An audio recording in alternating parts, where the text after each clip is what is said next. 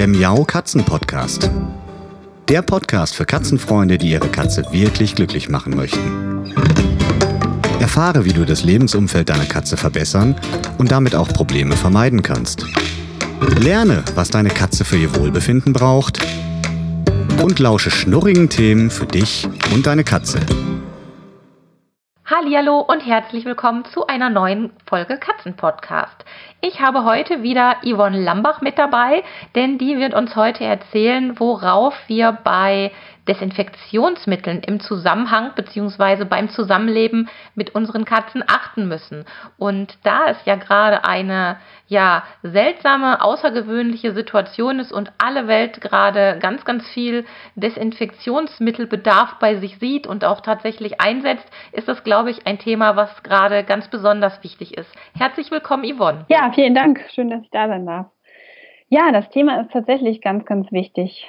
Ähm, und zwar ja einfach, weil Desinfektionsmittel gerade so, so heiß sind und auch äh, ja so rar sind, ähm, weil sie eben so viel eingesetzt werden.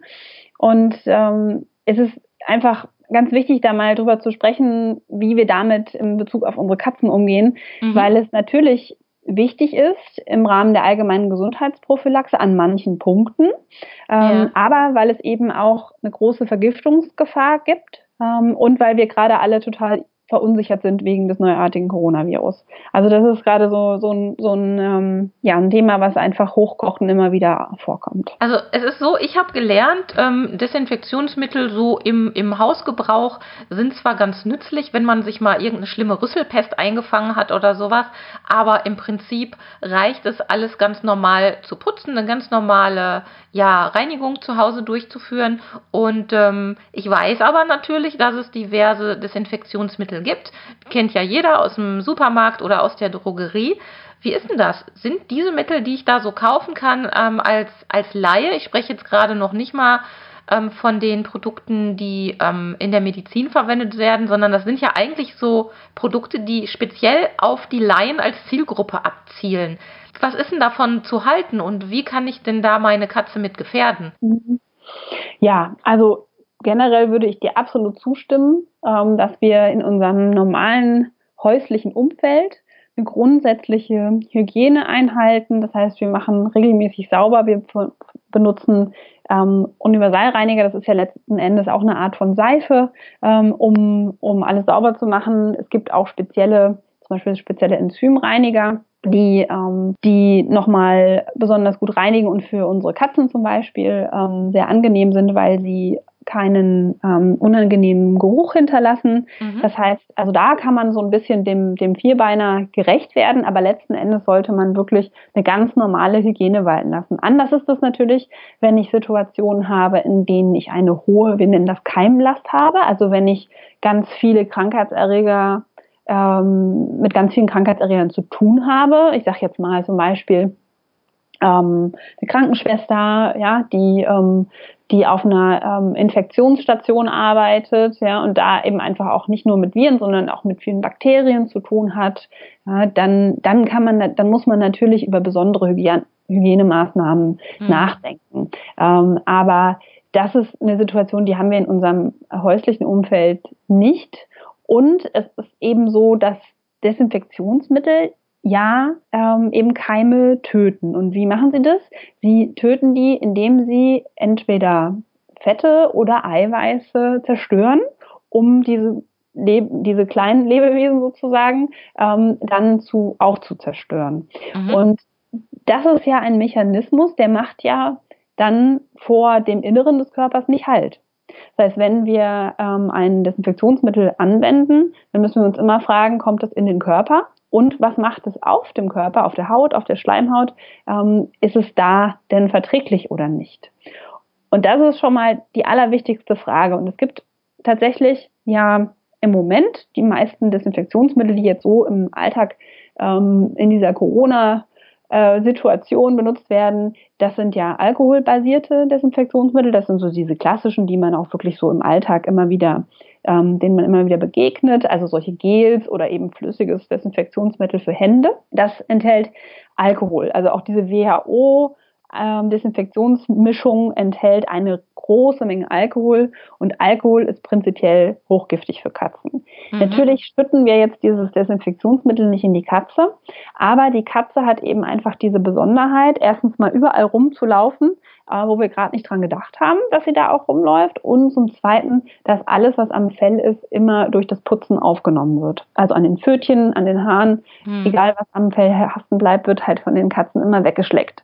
Das ist ein bisschen anders als bei Hunden, deswegen haben Katzen tatsächlich bei solchen Dingen ein höheres Vergiftungsrisiko. Ähm, Hunde fressen Sachen, die sie nicht fressen sollen, ja, ähm, die essen Socken und solche Sachen, aber das ist nochmal eine andere Situation und hier ist es eben so, dass die Katzen wirklich immer alles abputzen und deswegen müssen wir mit diesen Kontaktallergien so wahnsinnig vorsichtig sein. Mhm. Ist das denn so, dass in den Desinfektionsmitteln hauptsächlich der Alkoholgehalt das Problem ist oder gibt es da noch andere Inhaltsstoffe, die für unsere Katzen riskant sind? Es gibt ganz, ganz viele verschiedene Inhaltsstoffe. Das sprengt so ein bisschen den Rahmen, das jetzt so ähm, vollumfänglich hier zu, zu berichten, aber es ist tatsächlich so, dass es ganz verschiedene Inhaltsstoffe gibt, die letzten Endes alle eben diese zellzerstörende ähm, Wirkung haben. Mhm. Ähm, zum Beispiel, das ist sowas, was ich auch tatsächlich in der Praxis schon ähm, einige Male erlebt habe, sind das diese Hygienespüler oder Sakrotan-Hygienereiniger. Ähm, also ich nenne jetzt das einfach, weil man das auch im, im Sprachgebrauch so benutzt. Das bezieht sich natürlich mhm. nicht auf den Hersteller oder das Produkt, sondern das sind einfach diese, diese ähm, Reinigungsmittel, Dort ist ein besonderer Wirkstoff enthalten und zwar ist das ähm, das Benzalkoniumchlorid. Muss ich auch immer so ein bisschen gucken, wie hieß das nochmal? Ähm, das ja, ist wirklich so. Das hat letzten Endes auch so eine ähm, zellzerstörende Wirkung. Das heißt, es wirkt ätzend. Und das habe ich nicht nicht nur einmal gesehen, dass ähm, die Katze zum Beispiel um die Waschmaschine rumgestreunt ist und ähm, die Menschen haben den Hygienespüler in die Waschmaschine getan, dann ist ein Tropfen runtergefallen, die Katze hat es abgeleckt. Dann kommt es zu einer Verätzung der Zunge. Das wird, wenn ein Tropfen aufgenommen wird, mit Sicherheit keine tödliche Vergiftung sein, aber eine starke Verätzung der Zunge. Und ich habe das auch schon erlebt, dass die Hornhaut durch dieses, äh, durch diesen Hygienespüler ähm, tatsächlich verätzt wurde. Und das musste dann erstmal über einige Wochen ähm, mühsam heilen. Also das hat eine, oh ordentliche, ja, eine ordentliche Wirkung. Und die Katzen können das nicht erkennen, dass es für sie giftig ist. Katzen können wunderbar gut riechen, ähm, aber sie können nicht schmecken, wenn etwas nicht gut für sie ist. Das ist etwas, wo wir oft einen Fehlschluss machen. Wir denken ja immer, die müssen das ja wissen, dass das für die nicht gut ist. Das ist überhaupt nicht der Fall. Und es ist hm. so, dass meistens einmal aufgenommen wird, um dann zu merken, wie es schmeckt. Und dann ist es zu spät. Ne? Das ist das Problem bei diesen Dingen.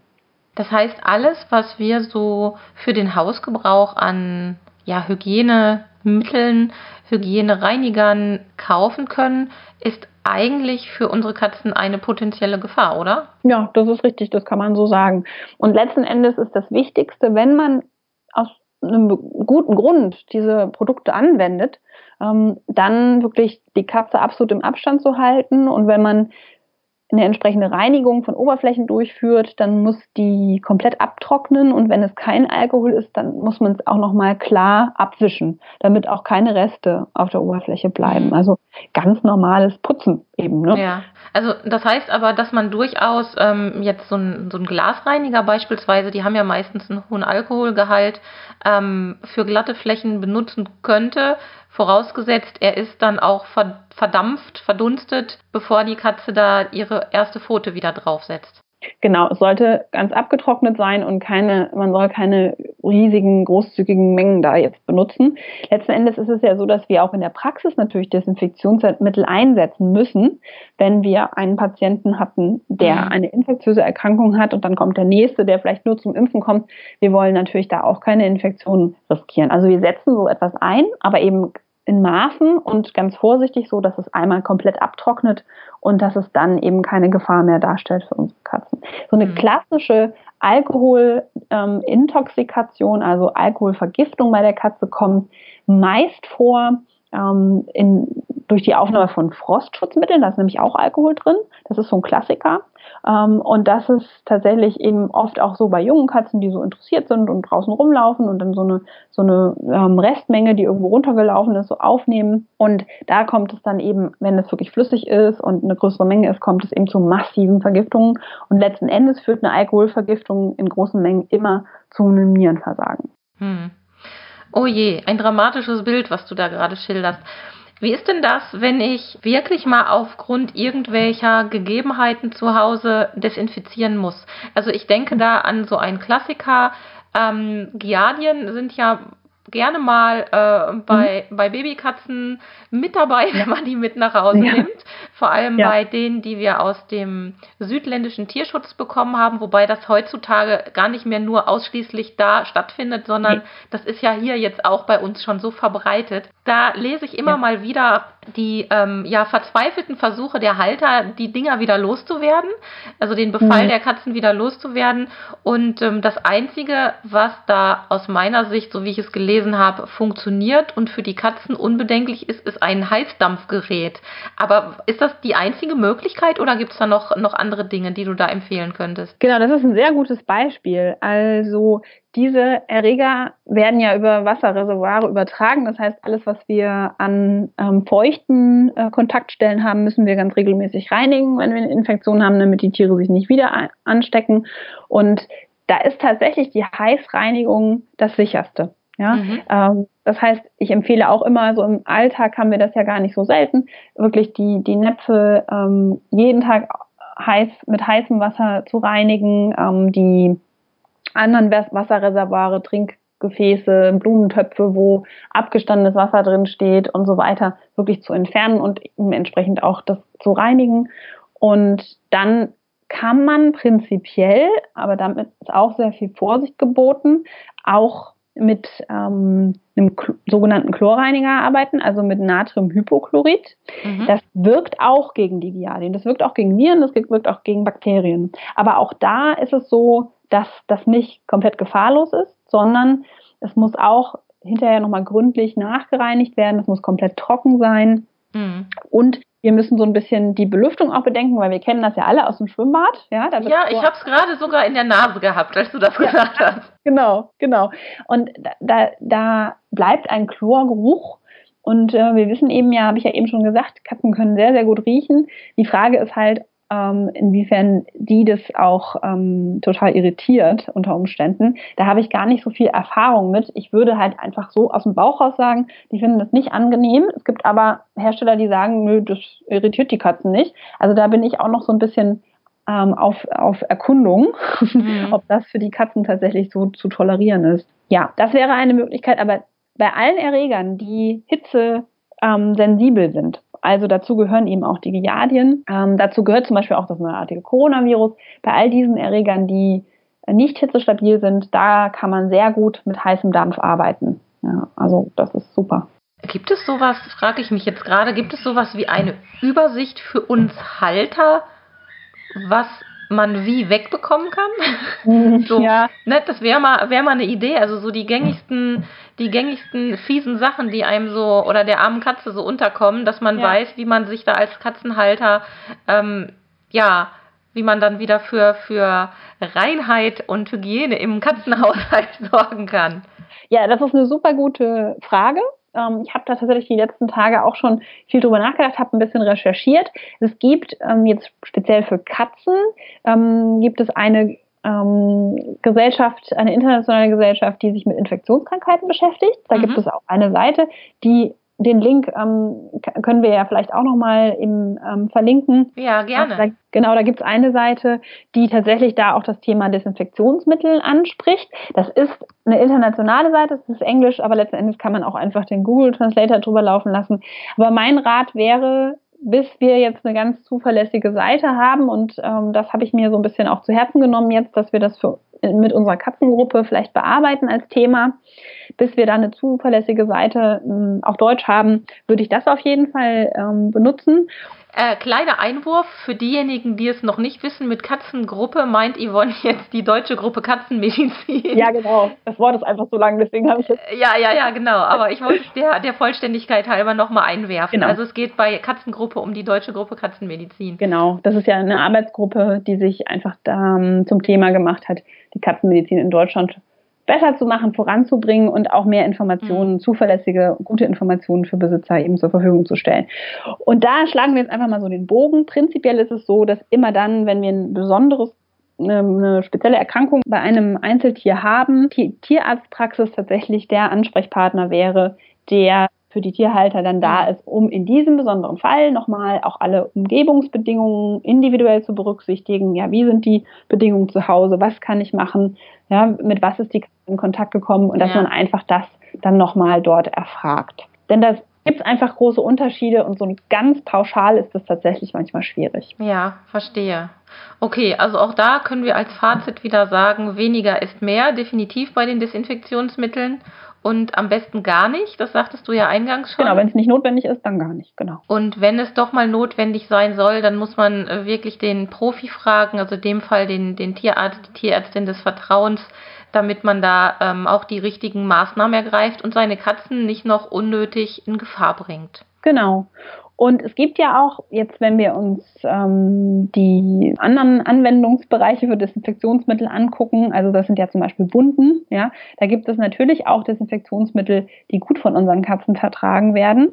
Ähm, mhm. Aber das ist, bezieht sich eben nicht auf Oberflächen. Die wirken eben auf Oberflächen nicht so ähm, zuverlässig. Ähm, aber das ist zum Beispiel das Chlorhexidin, das ist zum Beispiel auch in diesen Mundspüllösungen drin, ähm, die, die beim Tierarzt erworben werden können. Mhm. Oder das Octenidin, das ist so ein ganz handelsübliches Desinfektionspräparat für Wunden für den Menschen. Das kann man zum Beispiel auch bei Katzen anwenden. Aber eben wieder hier nur für die oberflächliche Anwendung. Ja. Und also oberflächliche Anwendung auf Wunden bei der Katze. Bei der Katze, mhm. genau. Und die Oberflächendesinfektion, wiederum die Medikamente oder Mittel, die dort zugelassen sind, die sind überhaupt nicht auf der Katze anzuwenden. Also man muss wirklich ganz genau schauen, einmal nachlesen, was steht da drauf, wofür ist es mhm. da. Und das ist dann beim Desinfektionsmittel wirklich der Bereich, für den man es anwenden darf und nicht ja. anders.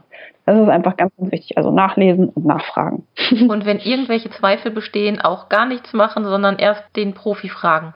Ganz genau. Und es ist tatsächlich so, wenn Symptome auftreten nach Kontakt mit bestimmten Mitteln, also Desinfektionsmitteln, Reinigungsmittel, anderen Mitteln, wenn man den Verdacht hat, dass draußen irgendwas aufgenommen wurde, wenn da der Verdacht besteht, immer die Tierarztpraxis kontaktieren, immer so zeitnah wie möglich, weil oft tatsächlich sehr schnell Veränderungen eintreten können, die man äußerlich nicht sieht.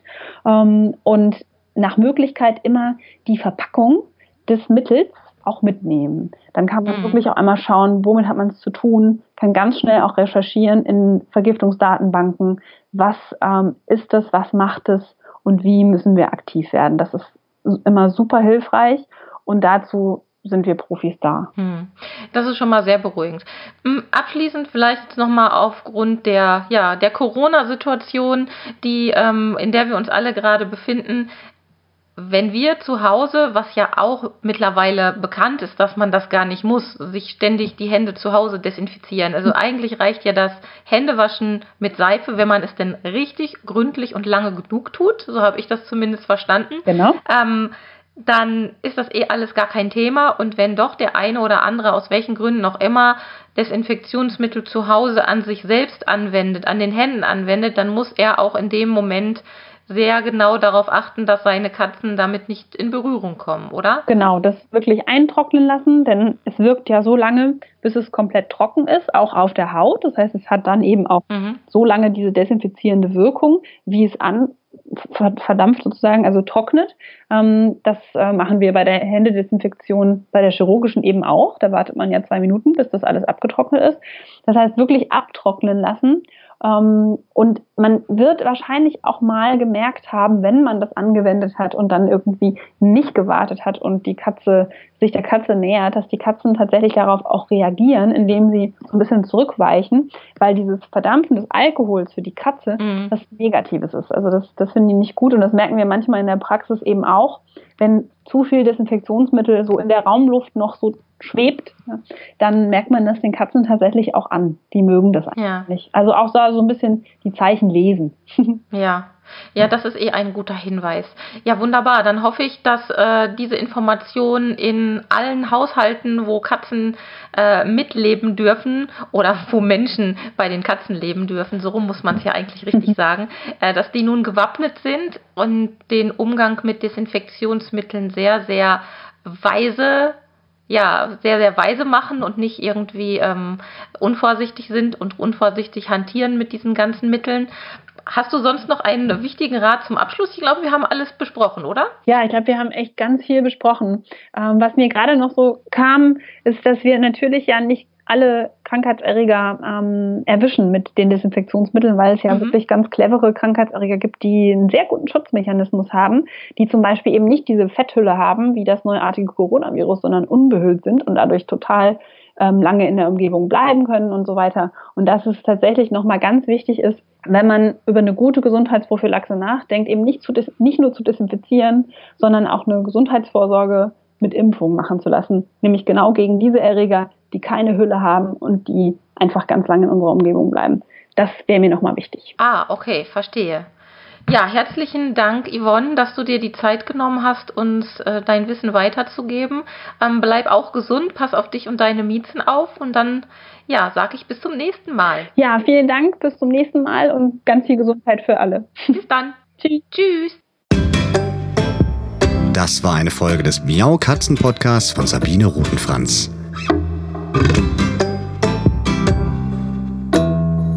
Weiterführende Informationen zur Sendung findest du im Internet auf www.katzen-podcast.de.